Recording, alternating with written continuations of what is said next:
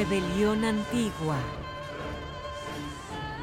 Perspectivas de la vida moderna desde la visión del mundo antiguo. Un podcast dedicado a la filosofía, historia, estrategia, ciencia y cultura en general.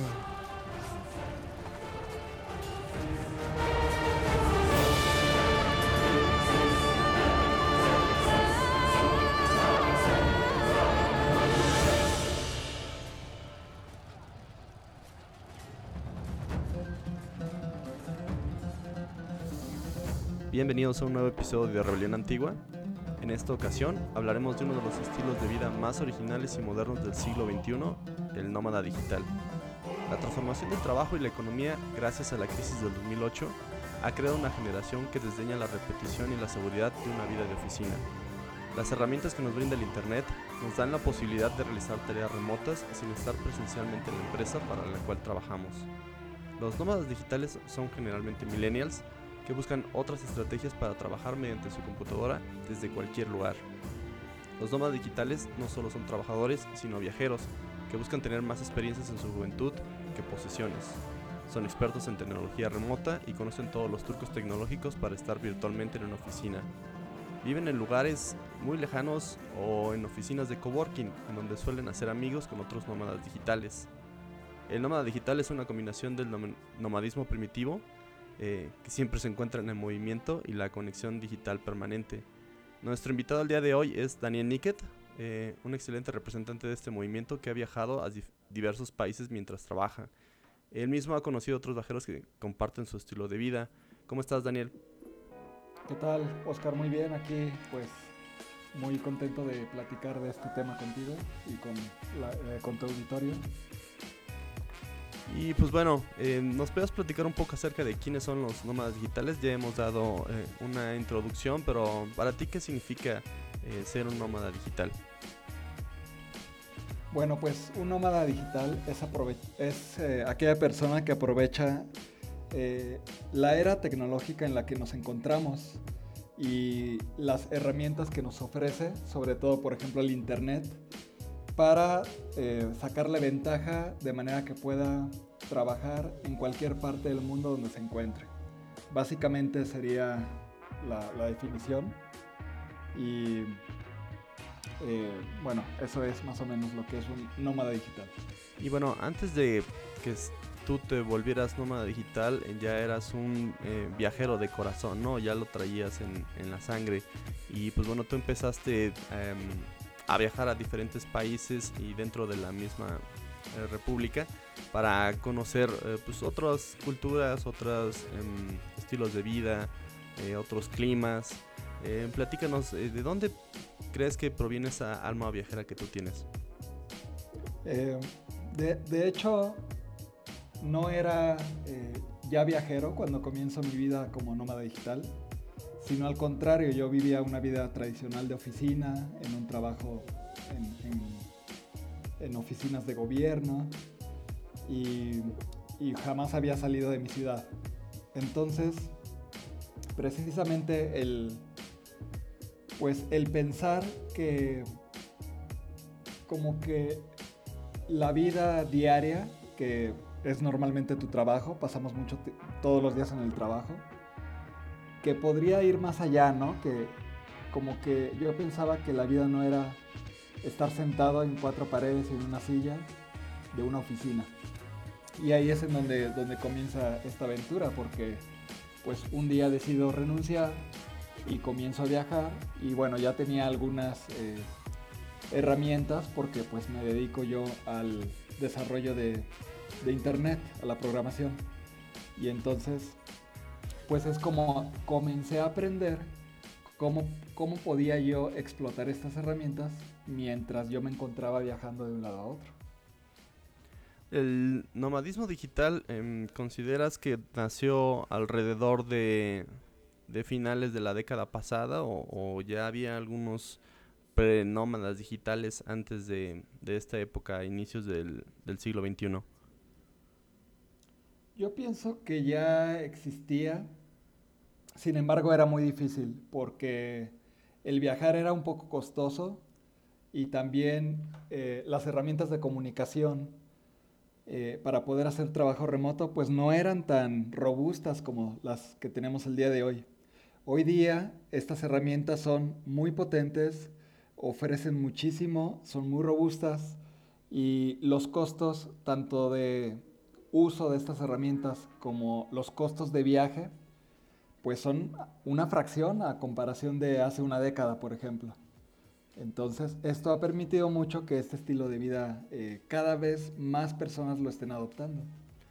Así es. Em, yo considero que el nómada digital ah, debió haber despegado hace unos 10 años, digo, cuando ya se hizo un poco más viral y más una tendencia entre los jóvenes millennials, que precisamente estaban batallando con esa crisis de, hace más de 10 años en, la que muchos empleos se, eliminaron a nivel global y en la que la seguridad de, estar en una empresa como nuestros padres pues ya no, eh, ya no estaba ahí, ¿no? Entonces teníamos que buscar eh, otros métodos o nuestra propia em, sello, nuestra propia firma acerca de, cómo vivir eh, la vida y el trabajo, ¿no? La vida de los milenios pues precisamente tiene un poco de esta parte de digital, pero eh, hay unos que le agregan la parte nómada, ¿no? De decir, bueno, es preferible viajar cuando estás joven y tienes energías que, que, cuando ya estás viejo y a lo mejor tienes el dinero, pero pues ya no tienes quizás las mismas ganas, ¿no?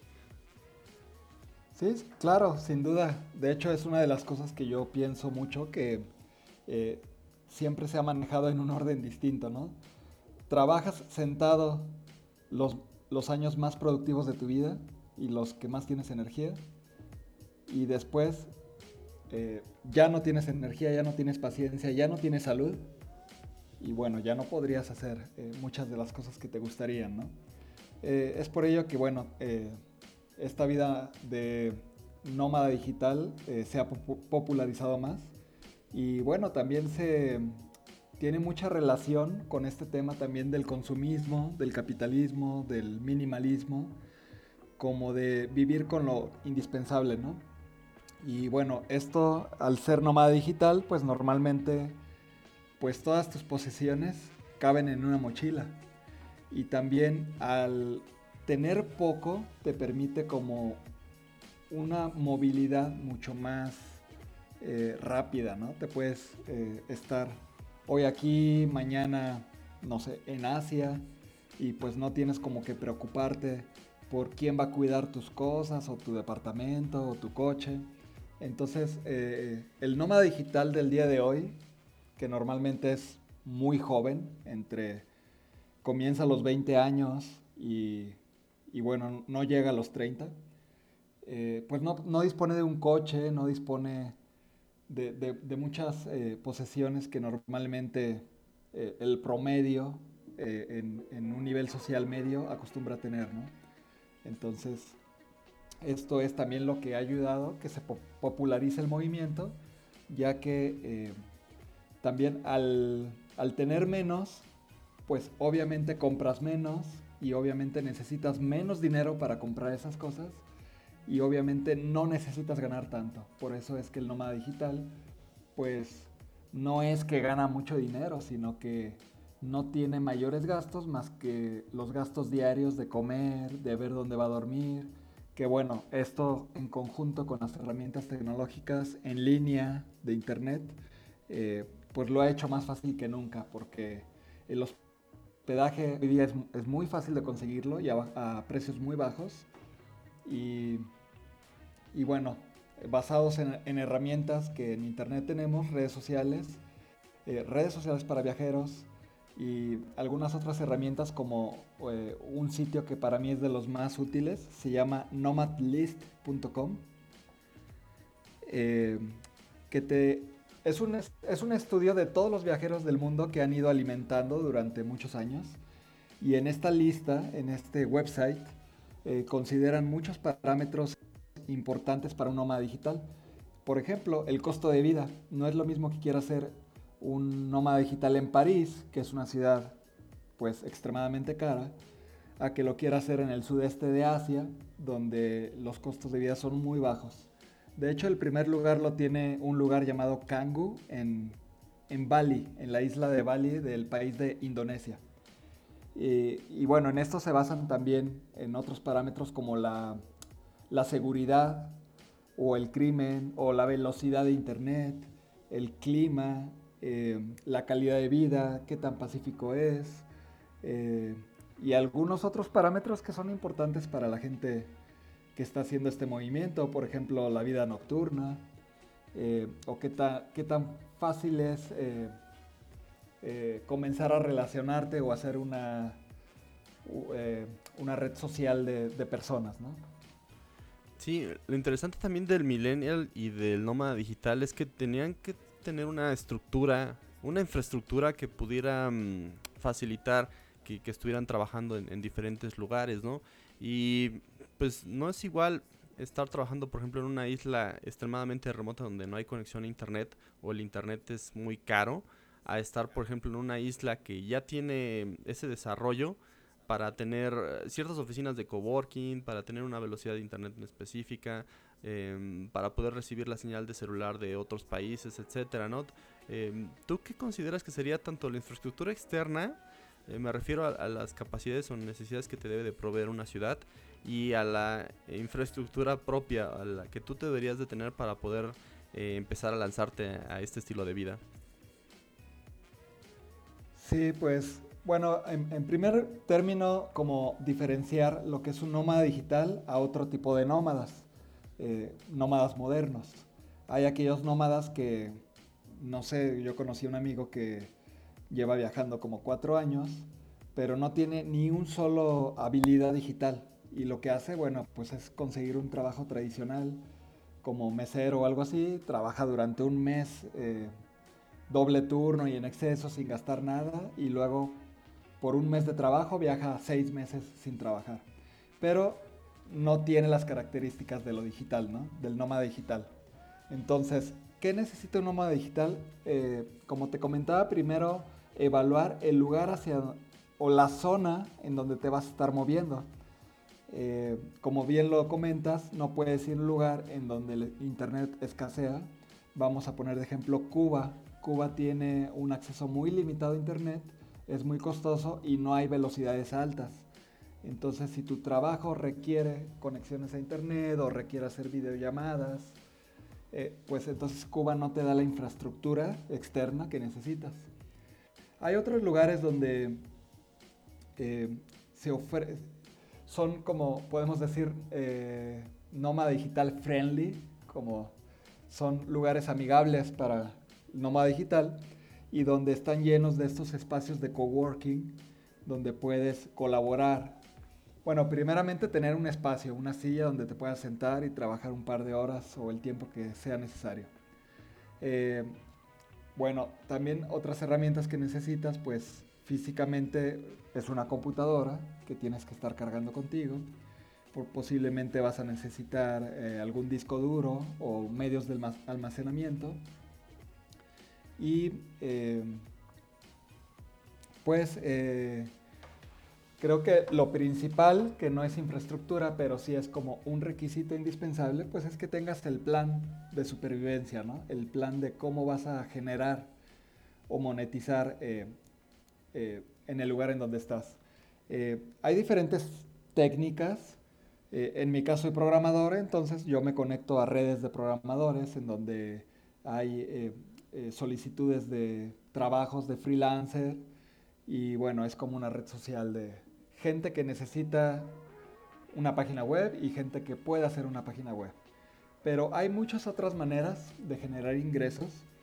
Eh, una de ellas, por ejemplo, puede ser el crear contenido, ¿no? Están los youtubers, que bueno, si te va bien, ya es ahora una fuente muy importante de generación de ingresos. Pero también lo hay tanto ya que es muy difícil, es muy difícil colarte al mundo de youtuber.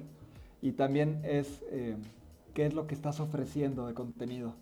Ya los blogs, los videoblogs de mostrar ciudades y ver, eso ya está muy saturado, eso no va a funcionar por, el, por ahora o tendrías que ofrecer mucha creatividad, un contenido muy interesante para que pudieras entrar. Pero bueno, si vas a entrar a competir con, con otros 10.000 que ya lo hacen ahora, pues es muy difícil. Entonces, otra de las posibilidades para que puedas generar ingresos, pues es el comercio electrónico. Hay que encontrar un producto o un servicio que sea muy... Eh, que no tenga como las... Vamos, si vas a vender un reloj, pues vas a, tener un producto que no tiene ninguna eh, innovación y que otros 10 millones están vendiendo. Entonces hay que encontrar una oportunidad con un mercado que, que, tu producto pueda eh, ser exitoso. Eh, también tienes que, ver la manera en que manejas como outsourcing, por decirlo de una manera, que básicamente lo que hacen los nómadas digitales en el tema del, comercio electrónico es que encuentran a la persona o a la empresa que les provee el producto y que también lo van a poner en la paquetería para que le llegue al cliente final. Y básicamente lo que está haciendo la, el nómada digital es simplemente tener un sitio, eh, es el intermediario, tiene un sitio donde ofrece los productos, se genera el pago, pero la persona como está en constante movimiento pues no tiene acceso a, a tener el producto físico o a ponerlo en, en, paquetería. Entonces, eh, si hay que tener un plan de monetización cuando vas a iniciar este tipo de, de, vida. También se puede hacer o encontrar mientras ya estás viviendo eh, en constante movimiento, nada más es más difícil y hay que cuidar mucho el presupuesto que tienes porque bueno, se, se puede eh, terminar muy fácilmente y bueno, ya no vas a poder eh, sobrevivir y por lo tanto no vas a poder llegar a tener una vida de nómada digital. Entonces son muchos factores que hay que considerar, pero eh, es totalmente posible, solamente es un poco de planificación. Eh, la recomendación es no aventarse como decir, bueno, no pasa nada, lo voy a hacer ya. Sí, planear un poquito, yo recomendaría mínimo un mes de planeación para estudiar zonas, estudiar eh, los costos de vida, estudiar qué cosas necesitas llevar contigo, eh, pues descifrar o tener ya bien planeado cómo vas a monetizar. Porque a veces toma meses la, eh, el, que, el que tú puedas llegar a monetizar. No importa la estrategia que sea, pero toma meses o a veces años, ¿no? Entonces, pues bueno, mínimo un mes de planeación y, y después, pues mucha disciplina. Creo que la disciplina es completamente indispensable para un nómada digital. No se puede ser desorganizado y ser un nómada digital. Sería como una regla, ¿no? Respecto a la eh, tecnología y aquellas cosas que tú guardas, ¿podrías contarnos un poco acerca de cuáles son em, los consejos que te dan los expertos y cuáles serían la tecnología con la que tú has viajado y con la que tú podrías recomendar, incluyendo Em, no, solamente la tecnología, sino todos aquellos artículos necesarios, ¿no? Me refiero a mochila, eh, no sé, cordones, em, cargadores, eh, tipo de laptop, celulares, toda esa infraestructura interna que tú puedas tener para que puedas seguir estando comunicado y no te pierdas en, tus viajes. Sí, eh, bueno, aquí hay muchas opiniones pero yo más o menos te hablaré de mi experiencia personal y las cosas que a mí me han funcionado. En primero es el teléfono. El teléfono es indispensable, es una herramienta básica para estar eh, trabajando o viviendo como nómada digital. Con el teléfono, además de comunicarte con la gente que estás en el país donde te encuentras, eh, también vas a necesitar las herramientas de internet que te ofrece un teléfono, un smartphone, como por ejemplo los mapas. Los mapas pues indispensable para saber a dónde ir o cómo llegar en el lugar en donde te encuentras.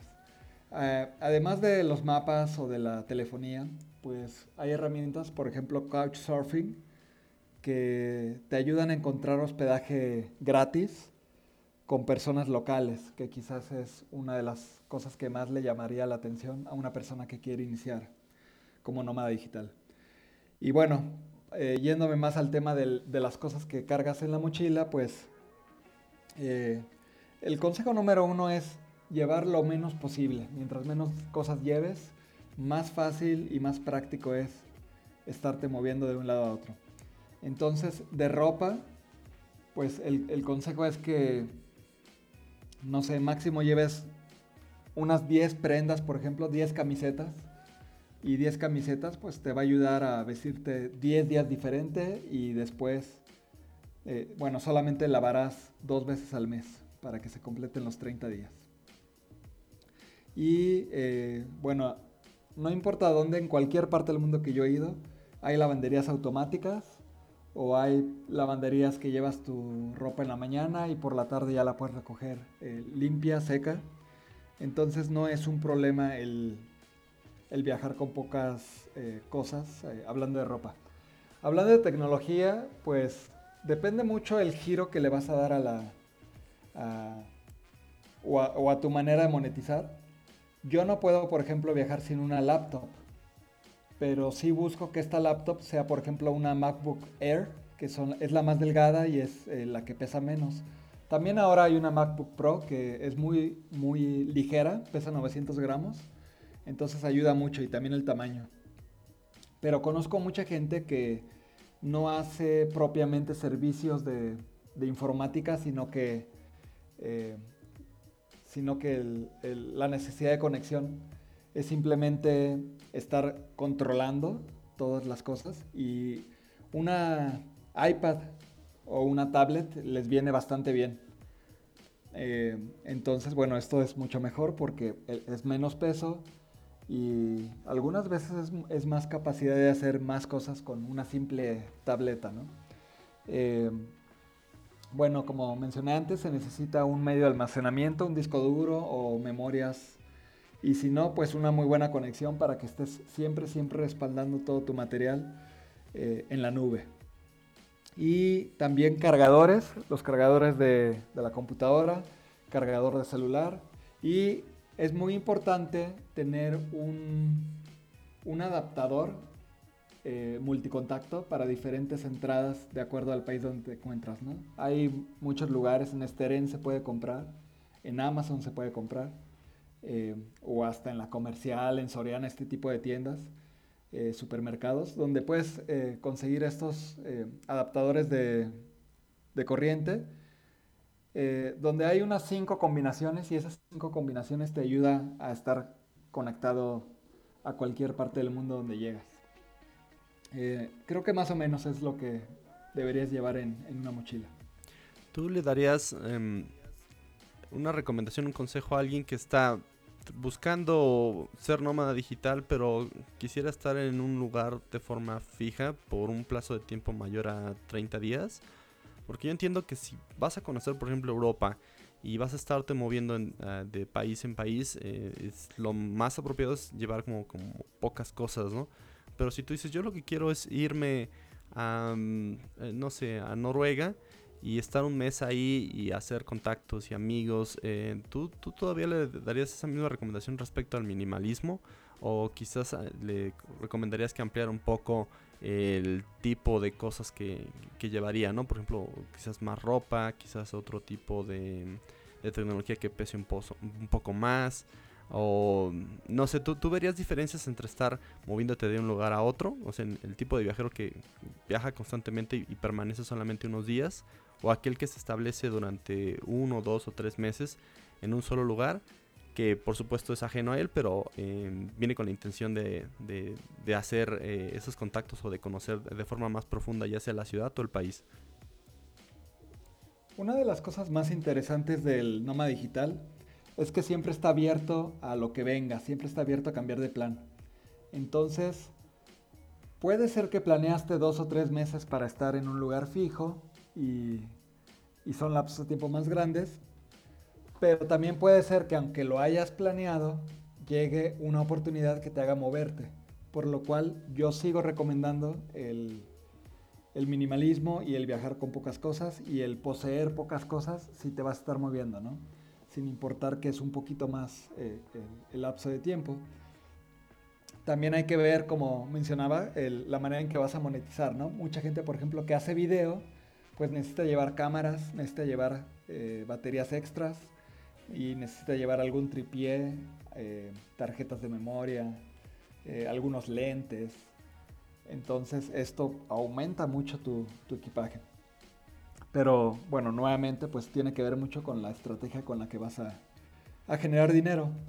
Y bueno, el consejo sí es siempre, siempre, no importa cuánto tiempo va a estar en cada lugar, mantenerte con el menor equipaje posible, porque yo lo he visto tanto en situación personal como en amigos viajeros que viajan de esa manera, como no, no unos días, sino meses en cada lugar. Y aún así, bueno, sigue siendo muy, muy conveniente el que viajes práctico, ligero y te mantengas sin, eh, sin eh, exceder ciertas cantidades de peso, ¿no? Ahora el estilo de vida del nómada digital también ha traído a otros sectores de la sociedad que no necesariamente son jóvenes, eh, solteros, eh, con ciertas libertades, sino también a familias o a personas recién casadas que buscan establecer también este estilo de vida como, eh, como propio. Eh, ¿Tú conoces a alguien o nos puedes contar experiencias o consejos o cuáles son las diferencias entre el millennial soltero joven y entre las parejas casadas de mayor edad? Sí, eh, este es un punto muy interesante que, estás tocando porque es cierto, mucha gente que se acerca y me dice, oye, qué padre viajar, conocer el mundo, pero yo ya estoy casado, yo ya no puedo. O yo tengo hijos, no puedo. Pero a lo largo de esta travesía que he vivido como viajero, pues me he topado, como bien lo dices, con familias, con parejas, con una madre soltera, con una hija pequeña, o incluso una buena amiga que viajó eh, soltera, bueno, es, soltera con dos hijas y se fue por todo el Polo Norte y luego parte de Europa. Eh, una amiga que, que vive en Australia con su hija de tres años que cualquiera diría, no, pues imposible, es tres años, es muy pequeña, pero pues de, Australia se pasó a Indonesia y luego a India y luego a, Europa del Este y luego a Europa y luego aquí a México y luego a Sudamérica, entonces eh, realmente es posible, simplemente es eh, decidirlo y estar consciente que va a haber ciertos retos que al, al no estar solo, al ir con tu pareja o con hijos o con la familia, pues hay más parámetros que manejar, hay más personas que tomar en cuenta, no solamente eres tú. Pero si estás consciente de, ello, eh, es posible y pues nuevamente mencionar la disciplina como base esencial del, del nómada digital. No importa si es pareja o si es solo o si es familia. Pero posible lo es eh, he conocido muchas parejas viajando, he conocido eh, bastantes personas viajando con hijos y, pues vamos, es completamente posible. Y también algo que vale la pena mencionar es que todos ellos, creo que 10 de cada 10 que he conocido son personas que proyectan mucha felicidad y eh, mucha alegría. ¿Tú consideras que existen desventajas como nómada digital? ya tenemos 10 años con el movimiento y, ya debe existir una buena cantidad de experiencias eh, propias y que tú hayas leído o escuchado en otras partes. ¿Crees que nos podrías platicar un poco al respecto? Sí, yo creo que las principales, bueno, primero mencionar que el nómada digital o la vida de nómada, nómada digital no es para todos. O sea, no todos están hechos para esto, no todos están dispuestos a sacrificar ciertas comodidades. Eh, por ejemplo, hablando de una vida tradicional donde diario llegas, tienes una cama, eh, tienes donde lavarte la cara o darte un baño, o tienes una estufa para cocinar. Entonces, eh, la vida nómada digital siempre es, siempre es variable, siempre están cambiando las cosas. Entonces, una de las primeras cosas que tienes que hacer es preguntarte, ¿realmente es para mí la vida de nómada digital? O, por ejemplo, ¿realmente quiero hacerlo? Y la pregunta más importante, ¿por qué? ¿Por qué lo voy a hacer? Una vez que tengas ya contestadas estas preguntas, eh, bueno, tu pregunta es las dificultades o las problemáticas que pudiera haber. Eh, una de las más localizadas y también de la que más le da miedo a todo mundo, pues es la seguridad. Es como, bueno, si voy a estar viajando me van a asaltar, o es un país donde hay secuestros, o es un país que es muy violento, como Irán, Irak, que continuamente hay, eh, hay, hay, problemas de guerra o hay problemas eh, de, eh, entre países, ¿no? Entonces sí se puede llegar a ser. Tiene mucho que ver con a dónde vas a, hacer esta vida de, nómada. Como te mencionaba, el, el sudeste de Asia es muy recomendable. Es la zona más favorita, más preferida de los nómadas digitales, porque se encuentra, eh, según estudios, según las, las propias experiencias contadas por viajeros y por otros nómadas digitales, y según este directorio que yo te mencionaba, nomadlist.com, eh, que esta región de Asia es, bueno, en precio es muy económica, las condiciones de internet y de eh, espacios de coworking son bastante favorables. Los climas, pues, son, son buenos, son muy aceptables. No hay frío, no tienes que llevar mucha ropa de frío. Eh, y bueno, sobre todo la calidad de vida y em, lo que se llama si es un país amigable o no, si las personas son amigables, pues esto, todas estas condiciones se reúnen en, en el sudeste de Asia. Pero si pensamos en el sur de África, si pensamos en el medio oeste, pues las respuestas podrían ser muy distintas. Creo que las partes negativas que yo te pudiera mencionar es nada más el confort, que no siempre vas a tener el mismo nivel de confort. Pudiera ser que sí, pero, pero es más probable que no lo tengas. Eh, y, esta parte que te comento de la inseguridad o las condiciones eh, políticas eh, o problemas sociales, movimientos sociales en los que se encuentra el país en donde estás. Entonces sí va a variar muchísimo de, eh, acuerdo a cada país, pero en general es, es, más o menos lo que te podría mencionar. Sí, he conocido a algunas personas que ya están buscando volverse nómadas digitales, pero tienen algunas preocupaciones con respecto a su trabajo, sobre todo a largo plazo, eh, respecto sobre todo a la jubilación o a la experiencia laboral, em, los eh, seguro de vida, etcétera. Eh, ¿Tú qué nos podrías contar al respecto?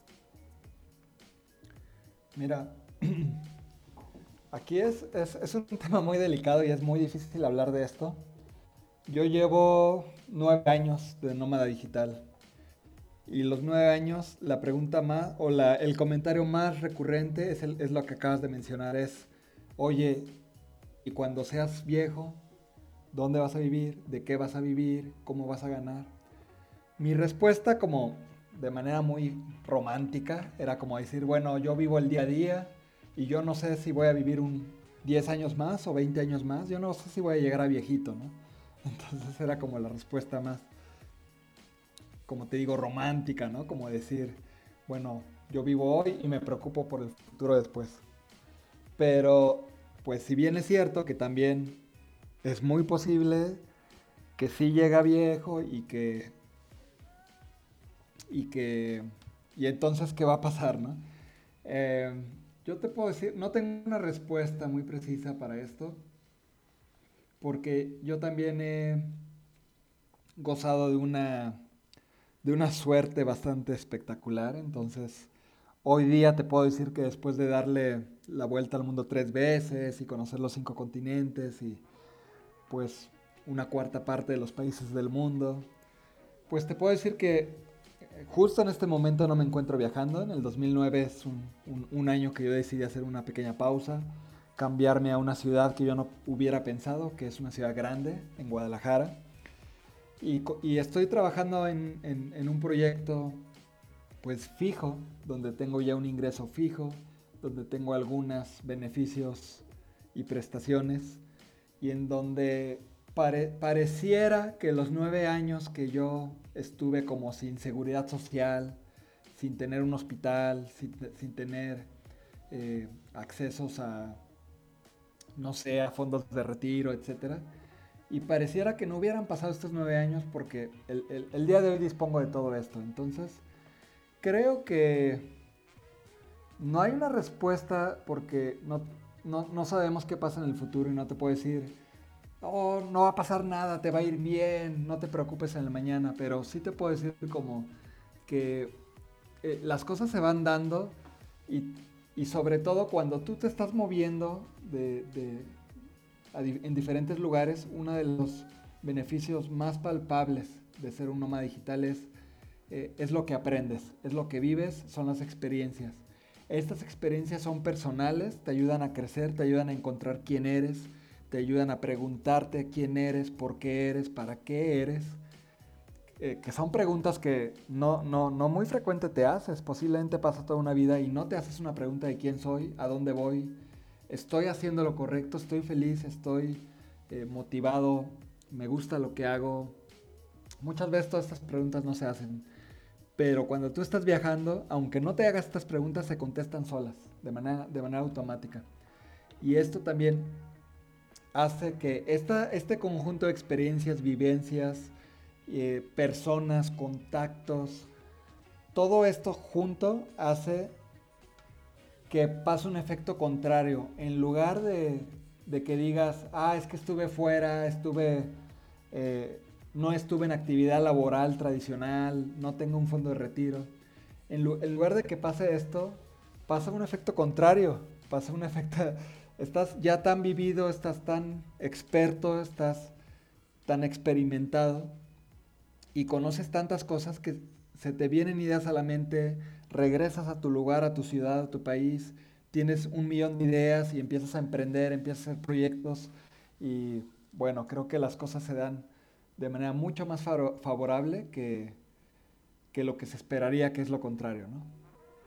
Sí, ¿crees que nos podrías contar una historia o dos historias que nos vendan la idea del nómada digital que tú ya has tenido en algún país remoto y que nos cuentes tanto lo que te pareció del país como la experiencia que tuviste eh, respecto a, la tecnología, al moverte, em, no sé, algún fracaso por allí o algún error que hayas cometido en, tu viaje, que hayas aprendido, eh, algo que, nos pueda eh, llamar la atención para todos aquellos que, que estamos buscando ser nómadas digitales.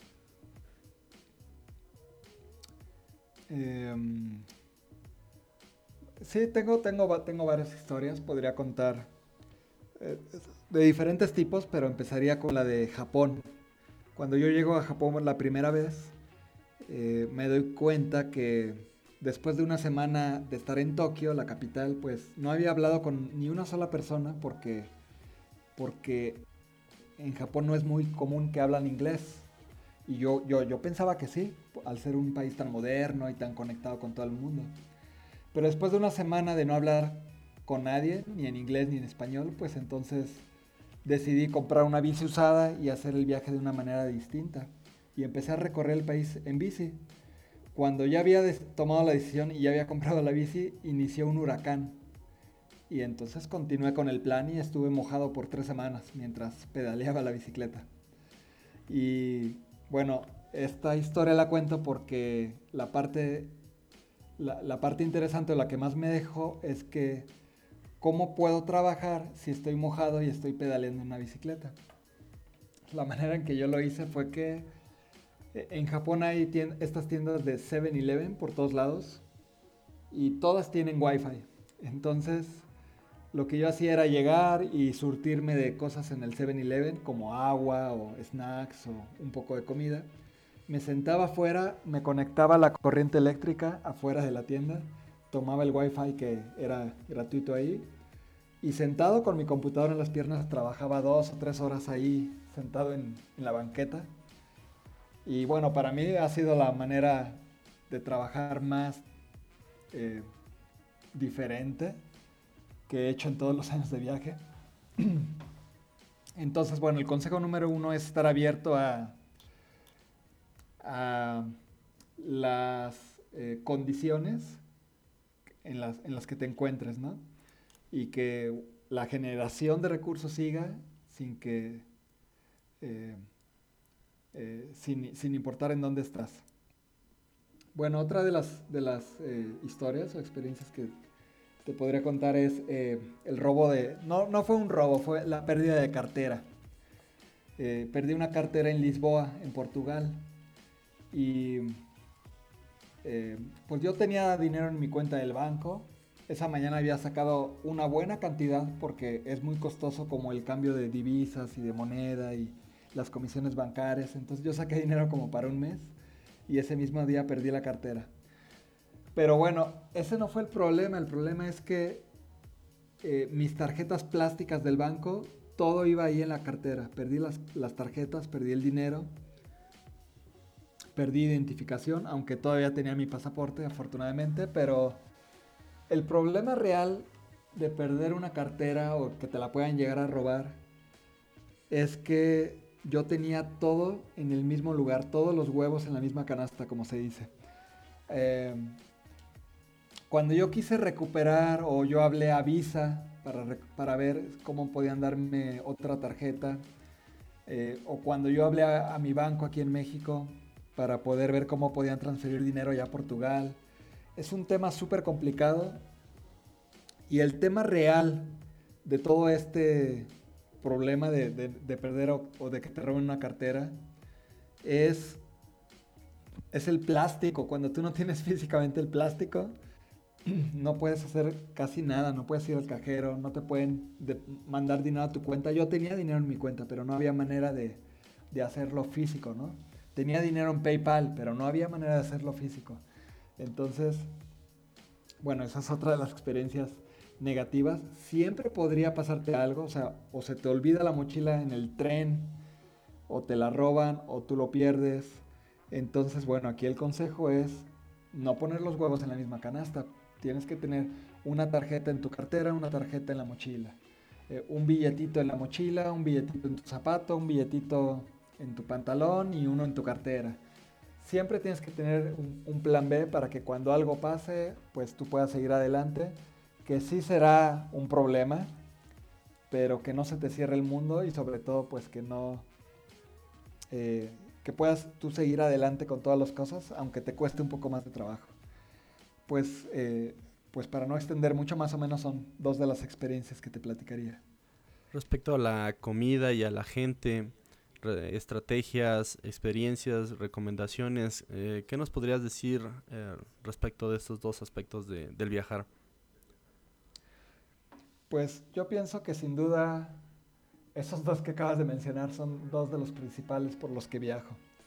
Eh, la comida es, bueno, comer siempre, siempre es una delicia, un placer en la vida. Y bueno, eh, eh, la parte de la comida es una cuestión cultural de cada país. En México es muy importante la, la parte cultural que tiene que ver con comida, ¿no? Lugares como Oaxaca, que, son declarados como patrimonio intangible de la humanidad por su, por su comida, por su diversidad gastronómica. Y bueno, pues también es estar abierto eh, a, que, a, que no, a que no siempre va a haber las cosas que estás acostumbrado a comer. Un pozole no lo vas a encontrar, unas enchiladas no lo vas a encontrar. O vas a encontrar, como me pasó en Filipinas, que a veces no hay más que un balut. Un balut es un, es un feto de pato en su cascarón. Entonces tienes que comer feto de pato, ¿no? Y siendo yo vegetariano, pues son situaciones que tienes que estar dispuesto a, afrontar. Eh, pues también eh, me tocó comer sopa de serpientes, me tocó comer sopa de testículos de toro, que a lo mejor no es tan extravagante, pero yo no lo había yo no lo había probado. Eh, y bueno, insectos, ¿no? Que puedes llegar a, probar en muchos lugares. Que también no es muy distante de nuestro propio país, ¿no? Aquí puedes comer en el norte eh, tacos de, alacrán o puedes, eh, inclusive ahí en la Ciudad de México está este, este platillo de huevos de, hormiga, ¿cómo se llama? ¿Me, recuerdas? A ver, se me fue el nombre, pero pues ah, eh, mi punto es como... Es, Sí, sí, sí, mi punto es que a veces no conocemos nuestro propio país, como, como es mi caso, que empecé primero a viajar fuera y después eh, poco a poco he ido conociendo mi país, pero que es muy diverso. Me parece que son escamoles, ¿no? Eso, escamoles, sí. Yo al día de hoy no lo he probado, entonces he probado cosas exóticas en otros países, pero en mi, en mi país me falta mucho para probar. Pero bueno, este es otro tema. En cuestión de la gente, es pues otra de las cuestiones, otro de los motivos por las que yo personalmente viajo, el conocer todo tipo de personas, eh, no solamente te da más, te abre tu mente a, muchos tipos de personas y te hace ser más tolerante y más inclusivo, a, no sé, por ejemplo, otras religiones, otros eh, estilos de vida, Marruecos, donde, donde una mujer no puede entrar a una cafetería y tomarse un café, ¿no? Entonces, eh, pues si eres una mujer que está viajando, pues tienes que afrontar este tipo de situaciones. O por ejemplo, los zapatos, que no puedes entrar con zapatos a la mayoría de los lugares, pues entonces tienes que llevar un, un calzado cómodo como sandalias porque las tienes que quitar y poner cada vez que entras a un lugar. Pero lo que a mí personalmente, particularmente, me, me ayuda el tema, o te puedo decir del tema de las personas, es la calidad de personas que puedes conocer, el tipo de personajes que van a impactar tu vida positivamente de una manera que, no, que nunca te podrías imaginar. Y sobre todo también el que pueda tocarte tus, tus fibras más, más internas y más escondidas, porque vas a vivir situaciones en las que no todo es color de rosa y eso pues sí te toca mucho. Entonces regresas a, tu país pues eh, con, una, con otra mentalidad, pero sobre todo con más, em, ¿cómo se puede decir? Eh, pues regresas con más, eh, se me fue la palabra, no quiero decir como más humano porque todos somos humanos, pero sí en ponerte en los zapatos de los demás. Y eso te da muchas ideas también de emprendimiento. Yo hoy día creo, y no lo he comentado, pero creo que el nómada digital es sinónimo de emprendedor social.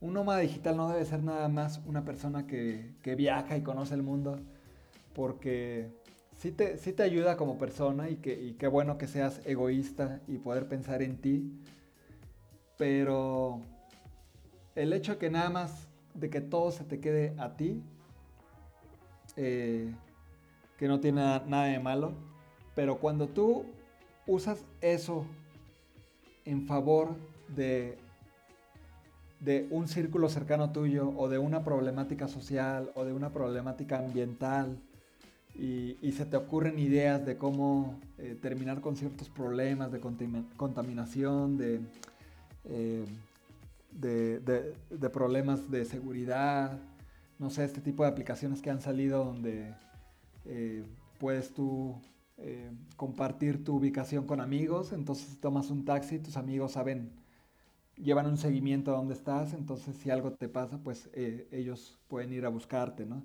Todos estos son emprendimientos que han, han nacido gracias a nómadas digitales, porque al estar tú moviéndote, eh, te das cuenta de todos estos problemas sociales, ambientales, eh, políticos, y de cierta manera usarlo para crear, ¿no? Para resolver, para ser un factor de cambio ya sea pues en tu propio país, en otro país, en una comunidad, en, una pequeña comunidad de África donde hay mucha pobreza, no sé, este tipo de cosas. Entonces, pienso que el nómada digital es un factor de cambio en nuestra sociedad, en nuestro mundo, como lo conocemos al día de hoy, y que si no lo es, debería ser sinónimo de emprendimiento social.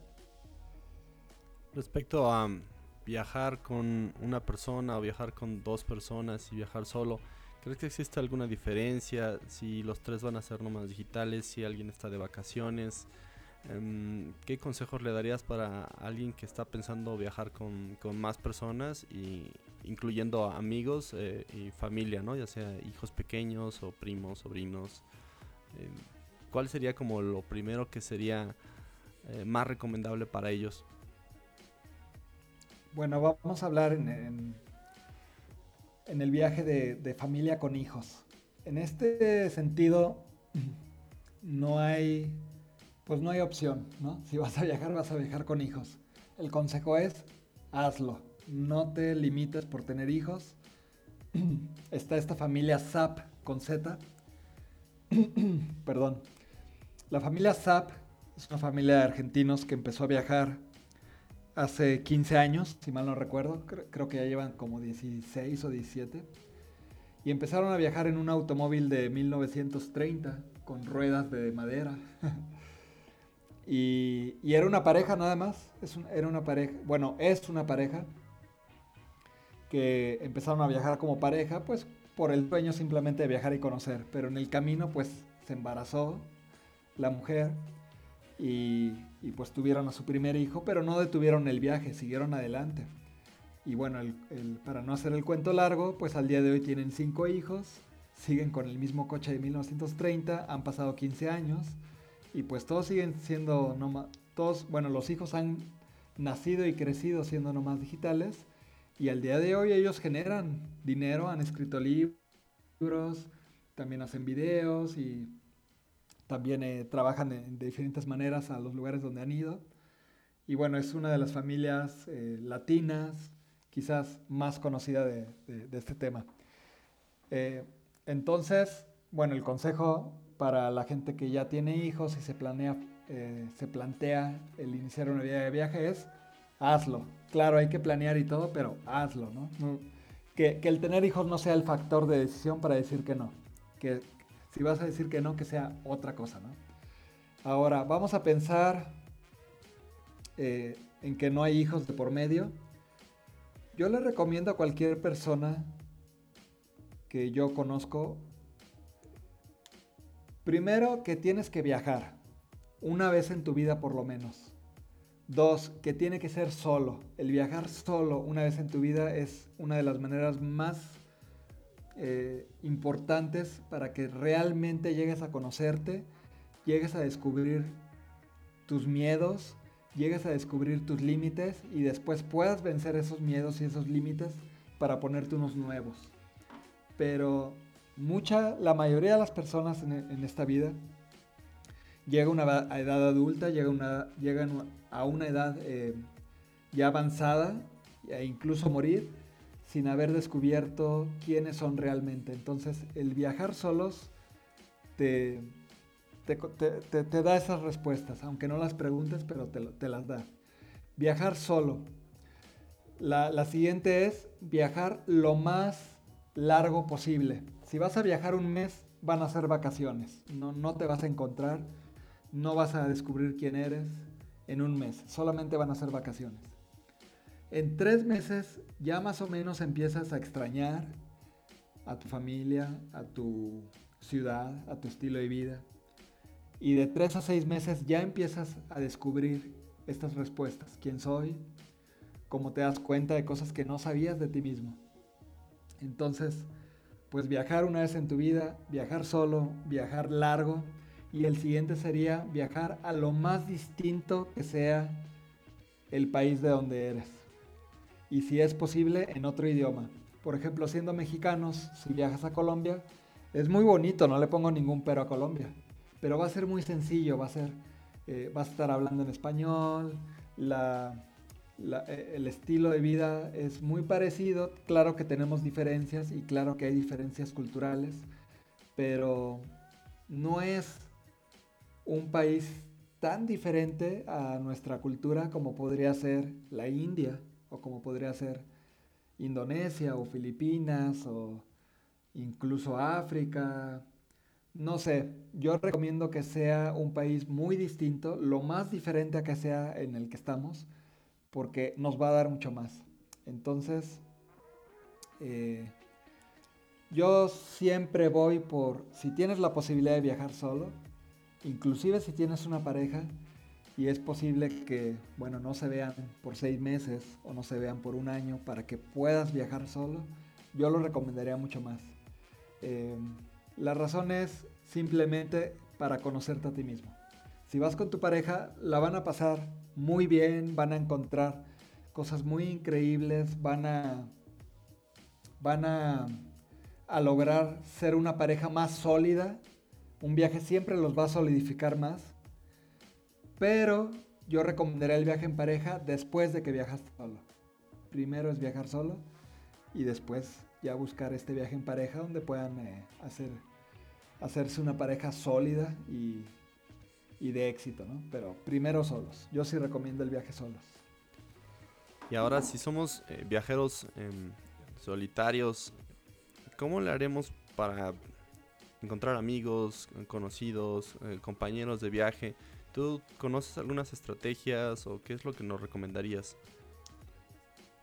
Pues aquí es donde ya entra la parte de, la parte digital, la parte de las herramientas. Pues eh, lo importante cuando tú llegas a un nuevo lugar es hacer rápidamente una red de contactos.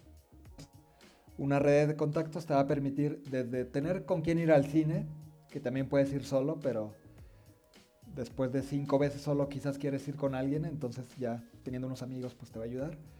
Y bueno, ¿cómo puedes usar eh, el internet o la tecnología para hacer una red de contactos? Bueno, hay diferentes maneras, hay diferentes redes.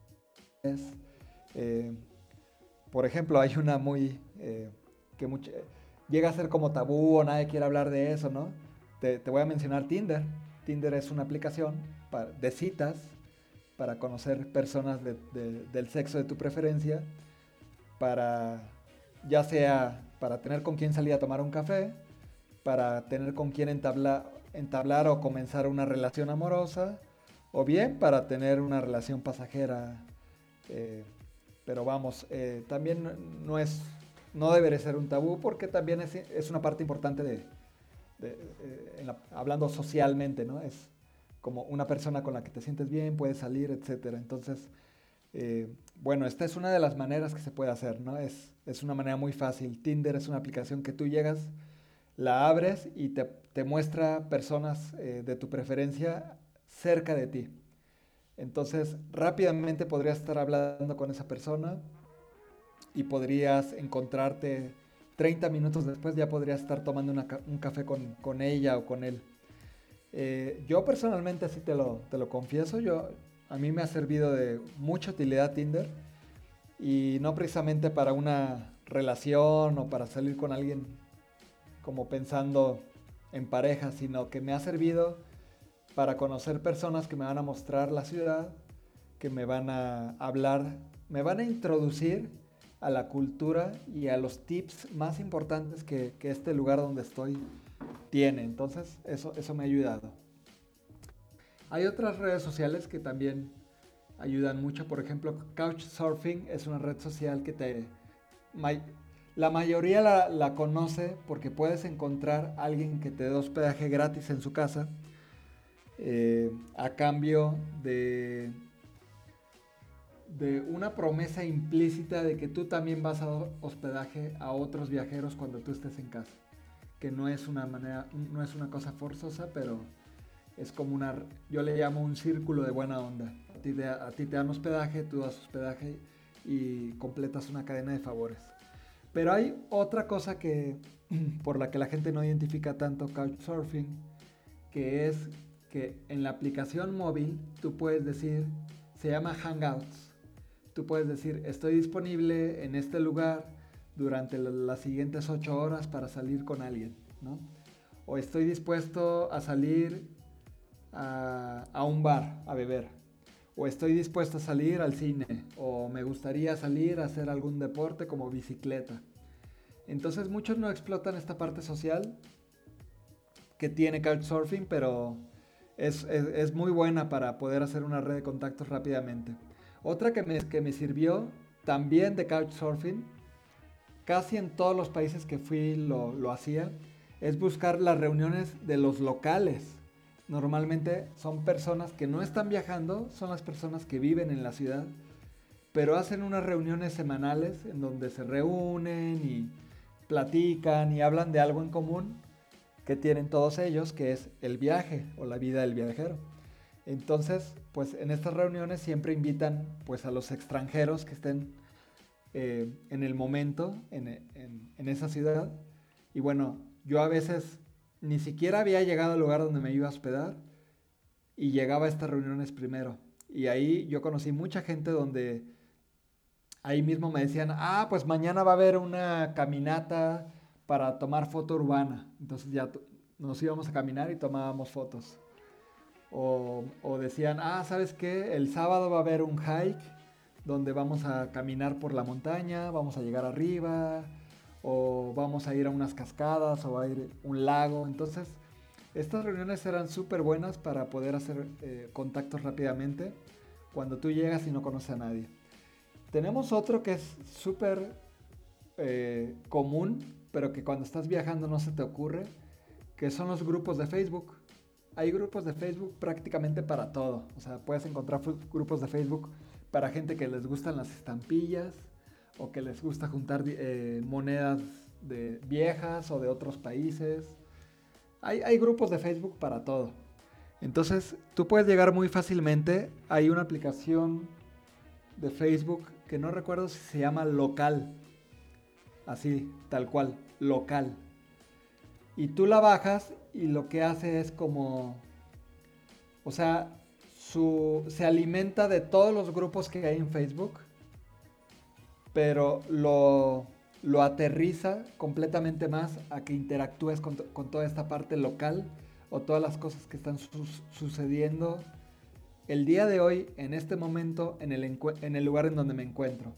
Entonces, esa es una parte muy importante, los eventos, tanto en Facebook como en aplicaciones como meetup.com puedes encontrar eventos de cosas que te interesan, por ejemplo el cine, o por ejemplo la fotografía, o por ejemplo el viaje, y entonces te unes a, las, a, las, a los eventos locales que hay, la mayoría son gratuitos, o casi todos son gratuitos, entonces no necesitas dinero para unirte a estos eventos, y vas a encontrar, no solamente vas a disfrutar una, dos horas, tres horas, de un evento de algo que te llama la atención, sino que vas a conocer personas que, te van, que van a tener intereses en común y que van a vivir en el lugar en donde estás llegando y que te van a mostrar la ciudad mañana o pasado o el fin de semana. En fin, todo este tipo de cosas te podría hablar mucho más, mucho más pero ya con estos ejemplos eh, ya se amplía bastante el tema de cómo conocer personas cuando tú estás viajando en solitario. Sí, así es, Daniel. Muchas gracias. Eh, ¿Tienes eh, redes sociales, canal de YouTube, em, eh, varias em, herramientas em, digitales para poder hacer que la gente te conozca, te agregue consejos, tips, que quieran contactar contigo? No sé si nos podrías dar. Sí, claro que sí. Tengo mi canal de YouTube. Está un poco olvidado, no lo tengo actualizado últimamente, pero ya con los videos que se encuentran ahí hay bastantes tips de cómo viajar y también lugares que, he mostrado. Normalmente mi, estilo de viaje es lo más local que sea posible, como si yo fuera una persona de ese lugar. Entonces a veces sí muestro por ahí en los videos como muchas cosas locales. Eh, mi canal de YouTube eh, se encuentra como Daniel Niquet, es mi nombre. Seguramente lo vas a escribir cuando compartas este audio, ¿no? Así es, sí. Entonces, bueno, eh, con mi nombre, Daniel Niquet, eh, saldrá en el, primer lugar o en el segundo lugar en YouTube. Eh, ¿Qué más? tengo mi Facebook personal, que también es mi mismo nombre. es facebook.com diagonal. de hecho, la que tengo como página donde comparto tips tanto de viaje como de emprendimiento o de tips de Nómada Digital es facebook.com diagonal coach de viajes. Así le puse. Perfecto. Eh, y Twitter ya no uso. Tengo mi Instagram donde también comparto las fotos de cositas ahí muy interesantes o cosas curiosas, por lo menos curiosas para mí, mientras viajo. Entonces ese es instagram.com diagonal Daniel Niquet. Y esas son las redes sociales que uso. Eh, cualquiera puede sentirse libre de agregarme tanto en mi red, en mi Facebook personal como en, en, la, página de Coach de Viajes. Y eh, bueno, también eh, yo a veces estoy publicando en una página de Facebook que se llama El Club del Viajero Inteligente, donde pongo este tipo de tips para viajar, pero también a veces eh, boletos eh, de avión que salen o que encuentro por ahí que están muy baratos, o comparto los de otras páginas que ya se dedican a buscar, como Gurú del Viaje, que es una página muy buena para, para, para encontrar tickets baratos o buenas promociones. Creo que más o menos es donde me podrían encontrar Facebook y Facebook es el más activo y también el, Instagram. Sí, eh, dejaremos los links en el enlace del podcast para que todos puedan tener acceso a tus redes y te conozcan más. Y pues bueno, eso sería todo. Eh, Daniel, te agradezco muchísimo que nos hayas acompañado. Eh, esperamos que puedas estar aquí en, en otra ocasión con algún tema similar que a ti también te llame la atención. Y pues bueno, Gracias y hasta luego. No, pues al contrario, muchas gracias y gustoso de volver a participar. Igual y podemos tocar temas muy más específicos porque este, este el tema del día de hoy es tan amplio que bueno, no se habla de todo lo que se puede, ¿no? Pero pues con mucho gusto, más adelante seguimos platicando y el día de hoy pues un placer y ojalá les guste a, a, tus eh, escuchas de podcast. Sí, muchas gracias. Hasta luego. Hasta luego. Gracias por escuchar el podcast de Rebelión Antigua. Para más información visita la página www.rebelionantigua.com y dale like a nuestra fanpage en Facebook. Obtén ideas, links y extras del creador en la cuenta de Twitter arroba. Si quieres ser patrocinador por medio de Patreon, busca los links en la descripción. Si tienes dudas, comentarios o sugerencias para los siguientes capítulos, puedes escribirnos un correo a la dirección rebelionantigua.gmail.com.